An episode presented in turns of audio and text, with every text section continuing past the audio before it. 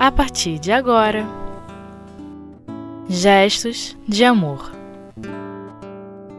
O Evangelho segundo o Espiritismo. Mediunidade gratuita. Primeira parte. Com Selma Trigo. Olá, amigos do Espiritismo.net, muito bom estar com vocês. Hoje nós estamos é, em estudo referente ao Evangelho, no capítulo 26, o item 7, que trata da mediunidade gratuita. Olha, esse assunto ele é muitíssimo importante, principalmente nós que somos médiums, né? E a gente, se for rever né, alguns conceitos lá do livro dos médiuns, lá na questão 159, ele diz assim, Kardec, todo aquele que sente num grau qualquer a influência dos espíritos é por esse fato médium. Muito bem. Agora, nós vamos tratar aqui da mediunidade de um aspecto mais ostensivo. Vamos, vamos pensar nesse aspecto da ostensividade da mediunidade. Aqueles que têm um comprometimento, um compromisso, uma responsabilidade diante de Deus, diante de Jesus, diante da espiritualidade, na ação mediúnica junto aos irmãos, sejam eles encarnados ou desencarnados. Né? Nós sabemos muito bem disso. Porque mediunidade não é algo, é, não é uma posição de status. A gente tem que ter muito cuidado com a nossa vaidade, com a nossa prepotência, com o nosso orgulho, de se considerar como médium, seja ele de cura, de, de desobsessão, né, da psicografia, psicofonia, seja lá como for, que tipo de mediunidade atue, né, colocar-se na posição de um grande uma pessoa especial dentro da casa espírita. Aliás, não, a pessoa mais comprometida dentro da casa espírita, ao contrário, né? A gente precisa ter essa visão, porque a mediunidade, na verdade, é um mandato, é um empréstimo divino, é um compromisso com a lei de Deus.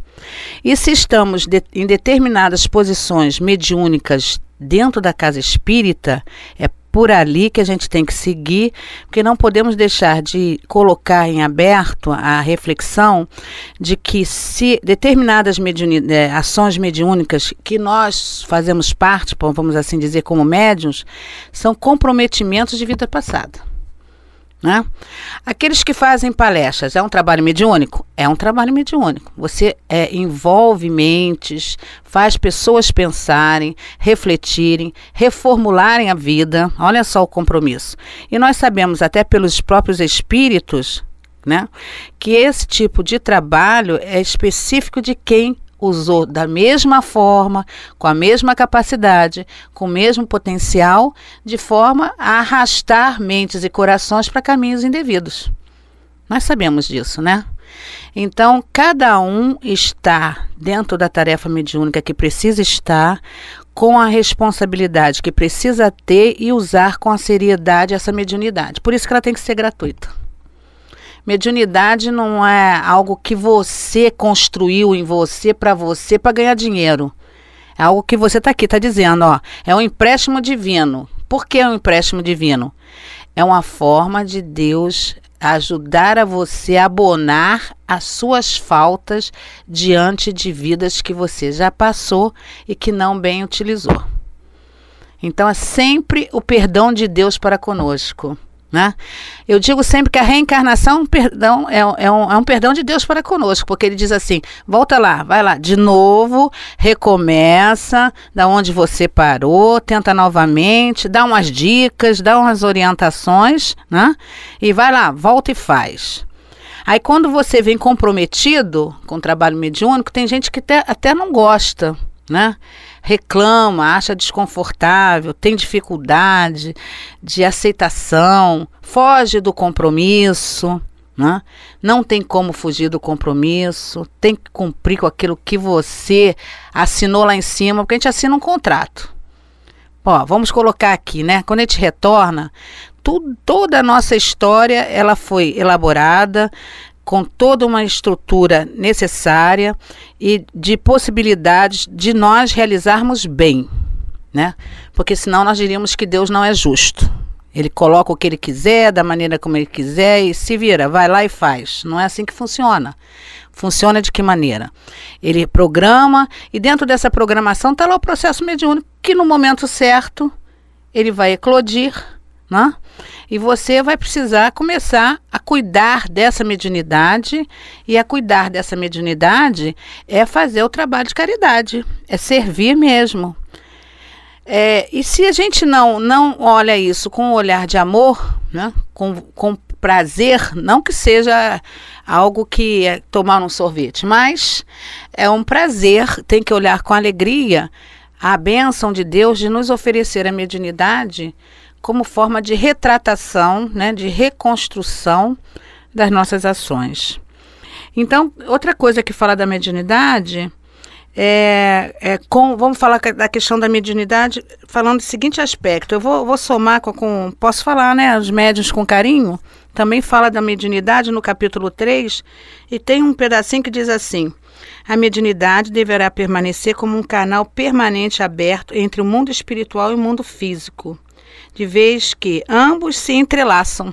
Olha, então nós somos um canal de comunicação, o médium, entre o mundo físico e o mundo espiritual.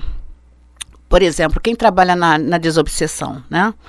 Tem um trabalho muito direto com os nossos companheiros, amigos desencarnados, sofredores como a gente, que acertaram, que erraram, que então, enfim, né?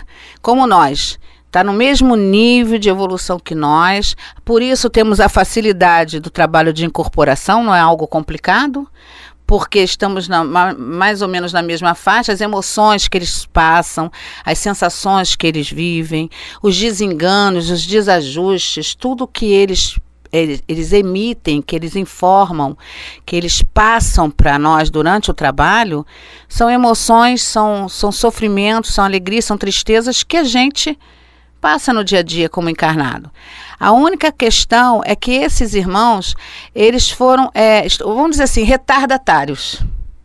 Né? Seriam assim os retardatários, quer dizer, não conseguiram perceber as questões espirituais enquanto encarnados, não aproveitaram a oportunidade de repente, é, enfim, então ali eles precisam de socorro, de despertamento, de encorajamento, né?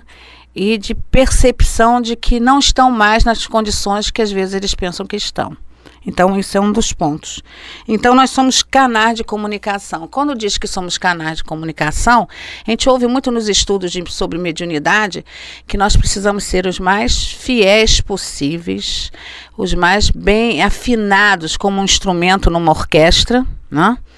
para que a sonoridade, quer dizer, a comunicabilidade entre os espíritos e nós, aqueles desejam comunicar, seja o mais fiel possível.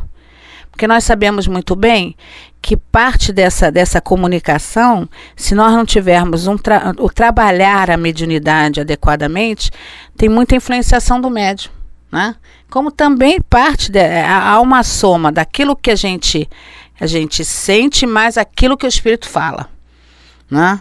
Então, como médium que trabalha a mediunidade, que estuda, que está atento ao seu processo mediúnico mesmo, como eu estou indo, o que sinto, por que sinto dessa forma? E quando sinto, começar a se perceber, naturalmente ele vai saber distinguir quando um aspecto é dele, quando o aspecto é mais do espírito também.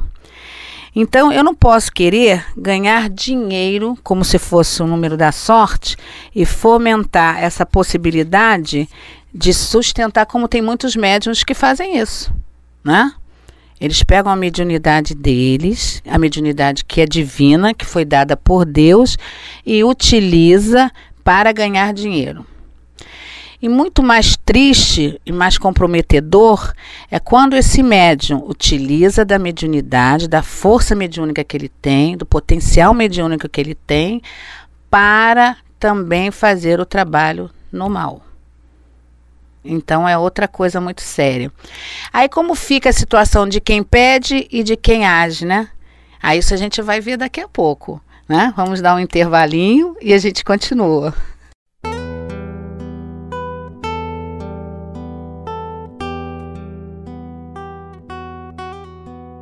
Gestos de amor. O Evangelho segundo o Espiritismo. Então, dando continuidade à nossa reflexão, né, do estudo, do Evangelho, capítulo 26, item 7, que fala da mediunidade gratuita, eu deixei no ar assim um questionamento, né? O médium que utiliza da sua mediunidade na prática do mal, quer dizer, não na prática do bem. Como fica esse médium? Tanto aquele que pede, aquele o pedinte, e o médium que age utilizando, né? É, e como fica o espírito que atua no médium nessa, nessa tarefa. Aí, se a gente for parar para pensar, fazer uma reflexão, o erro maior está em quem? Onde está maior, o maior comprometimento, né? E a gente vai cair no médium.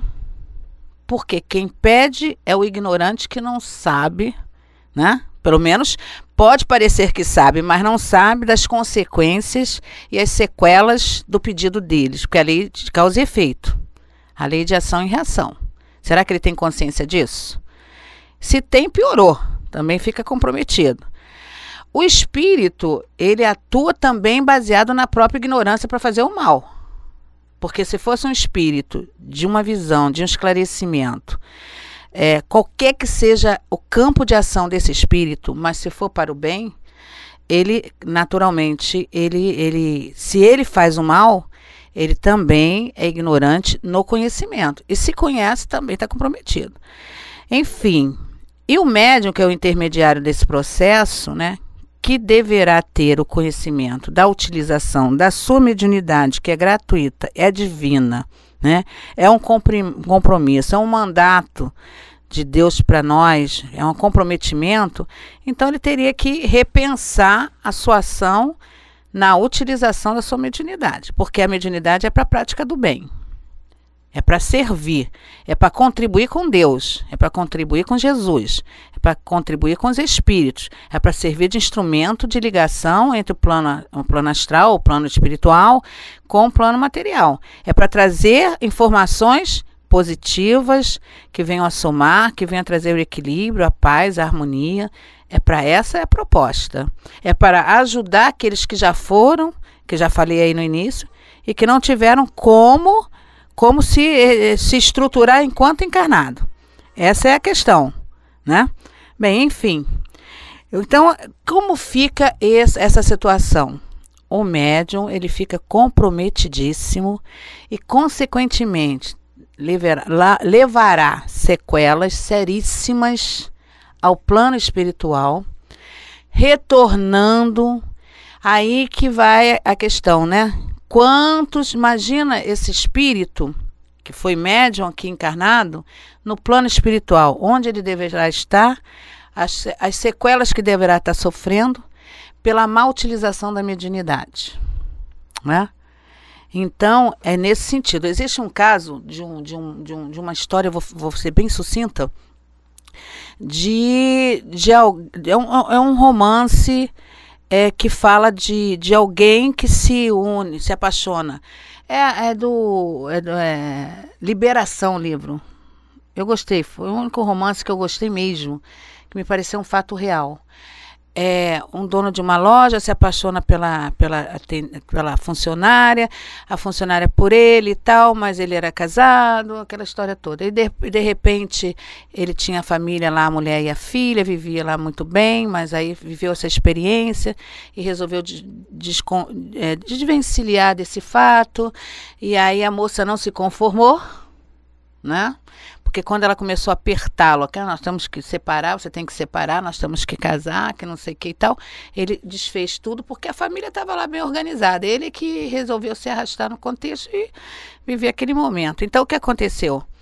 Ela começou, eu estou falando isso porque ela começou a entrar em pacto com os espíritos da treva. Né? Ele, ela começou a se compactuar e utilizando-se do médium para isso. Né? Então, o médium era um instrumento de ação do pedido daquela criatura que estava sofrida, mas que queria se vingar. E os espíritos das trevas, né, que são as falanges espirituais trevosas, que são ou não tem conhecimento, ou tem conhecimento e tem, é, não tem no campo da inteligência nem da moralidade. Ou às vezes tem da inteligência e não tem da moralidade. E aí foi uma história longa que, que o, o companheiro sofre a ação dos espíritos, até que, até que, esse é romance, né, gente? Eu não sei se foi fato real, mas até que esse, é, ele só ficava bem dentro de casa. Ele saía, eles já estavam aguardando. Então ele ficou muito doente, né? Ficou, ah, médico nenhum resolvia a questão dele, porque era espiritual, não era material.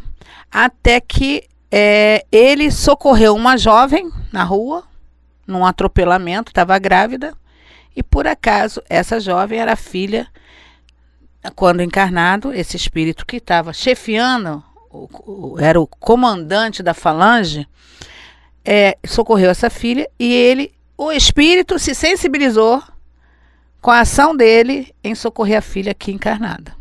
Aí o espírito abre mão de dar continuidade à perseguição ao cara. Entendeu? Então, ele se liberta do processo obsessivo, vamos dizer assim, através da observação do próprio espírito ao vê-lo na prática do bem em benefício da filha que foi aqui, que ele deixou aqui encarnada. Bem, gente, essa historinha, ela é longa, mas o, o propósito é dizer que é, esse médium que se compromete a servir de instrumento de ligação entre esses espíritos sofredores, que são da treva, que são espíritos que não têm a visão real da questão da lei de Deus, ou se sabem, se comprazem e sentem prazer em realizar, está extremamente comprometido. É comprometimento dos três, de quem pede, de quem age e do espírito. Então, nós temos que ter cuidado, porque diz aqui, o mundo espiritual aguarda a nossa boa vontade a boa vontade de servir, a confiança que eles têm em nós, na prática do nosso bem. Os guias, que são aqueles que estão acima de nós, é o nosso guia espiritual, são os guias do trabalho da casa, né? que toda casa espírita tem seu guia. E não é só, vamos tratar aqui, não é só da questão, eu falei até da, da questão da mediunidade ostensiva, mas a gente pode também tratar da mediunidade que hoje é que a, a, na verdade daqui mais um tempo nós vamos passar a, a trabalhar mais com a intuição e a inspiração. Quest... Nós vamos chegar a um patamar, nós encarnados, nós médiuns, de evolução, que, primeiro, a doença vai, não vai ser tão, tão intensa assim, porque nós vamos o quê? Nós encarnados vamos melhorar o nosso campo mental, né? O processo de evolução, que o planeta está aí em evolução, não está? Em processo. Então as doenças não virão em, em, numa sequência tão grande, tão violenta como está agora. Se, os centros que trabalham com cura, a gente vê a quantidade de pessoas que se apresentam sofridas, né, com, com dores imensas, vai desde o campo psíquico até o campo físico mesmo né? Então, as casas espíritas ficam lotadérrimas mais nesses dias do que nos dias propriamente de palestras, simplesmente. Porque é muito sofrimento. Né? Não se haverá necessidade, com certeza com maior redução, dos trabalhos de desobsessão que é feito tanto para os desencarnados, mas também para os encarnados. Né? Porque muitas vezes nós sabemos que as ações que a gente, que os espíritos lá se apresentam, as colocações que são feitas por esses espíritos, tem muita ação do encarnado, que está mais obsediando o espírito do que o próprio espírito ao encarnado, né? E, e essas ligações estão no campo do, do sentimento, né, do rancor, da revolta, da insatisfação, da não aceitação, da não conscientização, da não certeza da vida, de não saber o que ele é, o que ele faz, o porquê está ali. Então, é, é, é nesse aspecto que a gente está falando. Então, o médium, ele precisa ter muito cuidado com a forma de ação, porque senão ele vai ficar estacionário. Está aqui, ó, no livro no livro Remédio com Carinho, um trechinho que diz assim: Muitos são os que estacionam as portas da mediunidade, indagando por que e para que ela existe, porque não aceita, não se permite e foge. Aí vamos entrar no outro campo. E fica em estado de quê? De perturbação. Ah, fica em estado de perturbação porque mediunidade deixa a gente maluco. Quem fala isso é uma ignorância, né? A maluquice está no excesso de fluido que a gente tem, está no excesso do comprometimento que a gente tem e que a gente não cumpre. Aí fica o quê? Um médium destrambelhado, desculpem dizer isso, que, que é um médium destrambelhado? Um médium que anda à deriva, igual um navio, um barco à deriva. Vai para onde o vento bate e não sabe o que vai fazer com aquilo.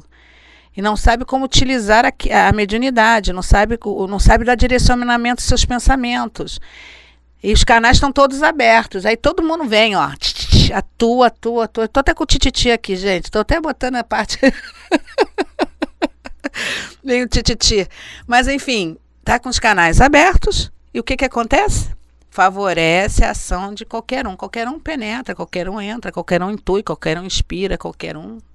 Eu lembro de uma casa espírita que eu trabalhei e que tinha parte do momento da psicografia e aí o que o que o que tava o, o que acontecia? Tinha um médium que ele chegou um momento que ele começava a dizer que estava recebendo mensagem de Jesus. Vocês vejam o, a, a situação da obsessão do médium, né? Ficar naquela condição de achar que está recebendo a mensagem de Jesus. Então, pessoal, a situação é muito séria, a mediunidade precisa ser tratada com muito carinho, com muita disciplina, com muita responsabilidade, como fez Jesus na época que ele esteve aqui, que foi um médium potencial, né? Os apóstolos foram um médium potencial e cumpriram devidamente as obrigações na missão que eles tinham aqui na Terra. Que o médium é um missionário no trabalho do bem. Isso não tenhamos dúvida, tá bom?